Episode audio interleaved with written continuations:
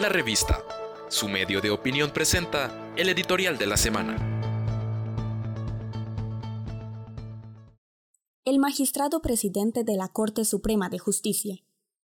Estados Unidos está viviendo un drama complejo a raíz de la muerte de la juez Ruth Bader Ginsburg, hasta hace unos días miembro de la Corte Suprema de Justicia. Se han reavivado todos los apetitos del poder político y económico, amenazando con quebrar de forma definitiva el delicado equilibrio existente en ese importante poder, cuya repercusión es crucial. Representa en este momento histórico el balance entre una sociedad inclusiva y una divisiva, entre el progresismo y el ultraconservadurismo, entre la ética y la corrupción, entre la justicia y la opresión, entre el humanismo y el darwinismo del capital, solo para citar algunos.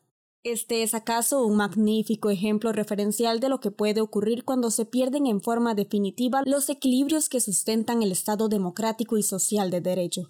En Costa Rica, el presidente de la Corte Suprema de Justicia llega al término de su periodo constitucional como magistrado y por tanto debe someter de nuevo su nombre a la Asamblea Legislativa ya que desea continuar. El país, sin duda, en virtud de las difíciles circunstancias en que se encuentra, exige encargos de esa naturaleza de hombres y de mujeres con profunda rectitud, honorables y comprometidos con la justicia, esencia de su quehacer.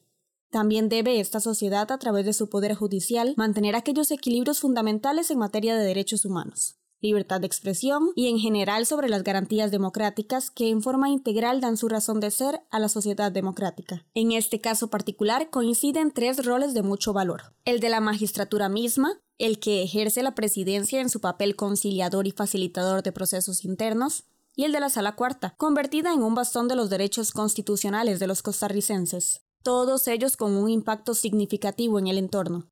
Como toda institución donde la naturaleza humana se manifiesta de forma ambivalente y las divisiones también son evidentes, el Poder Judicial no está exento de ellas. Así las cosas. Es lógico suponer que inclusive en el Poder Judicial en Costa Rica hayan personas y grupos más interesados en el poder o bien en ser reconocidos no por la altura de la función que representa, sino por la ostentación de la magistratura a ese nivel.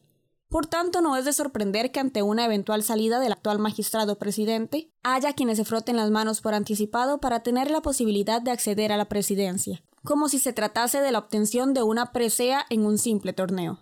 Los diputados y las diputadas tienen ante esta circunstancia una gran responsabilidad. El magistrado presidente ha manifestado su interés en su reelección, lo cual ha tomado por sorpresa a sus adversarios.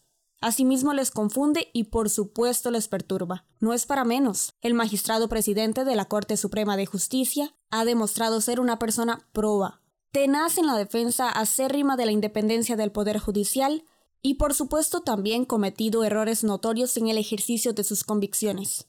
Ninguna, sin embargo, que haga dudar de su honestidad ni tampoco de sus principios. La pregunta, sin embargo, es ¿quién ganaría o quién perdería en una elección de tanta trascendencia? En una circunstancia realmente compleja para la democracia costarricense.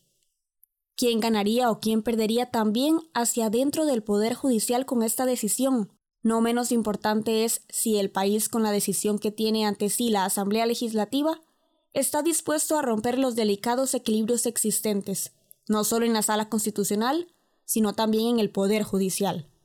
La respuesta pareciera indicar a todas luces que lo más conveniente y lo sensato es que el magistrado presidente Fernando Cruz pueda continuar en su cargo. Es necesario e indispensable para enfrentar esta cruda transición que atraviesa bajo estas condiciones el país, y por supuesto también el Poder Judicial.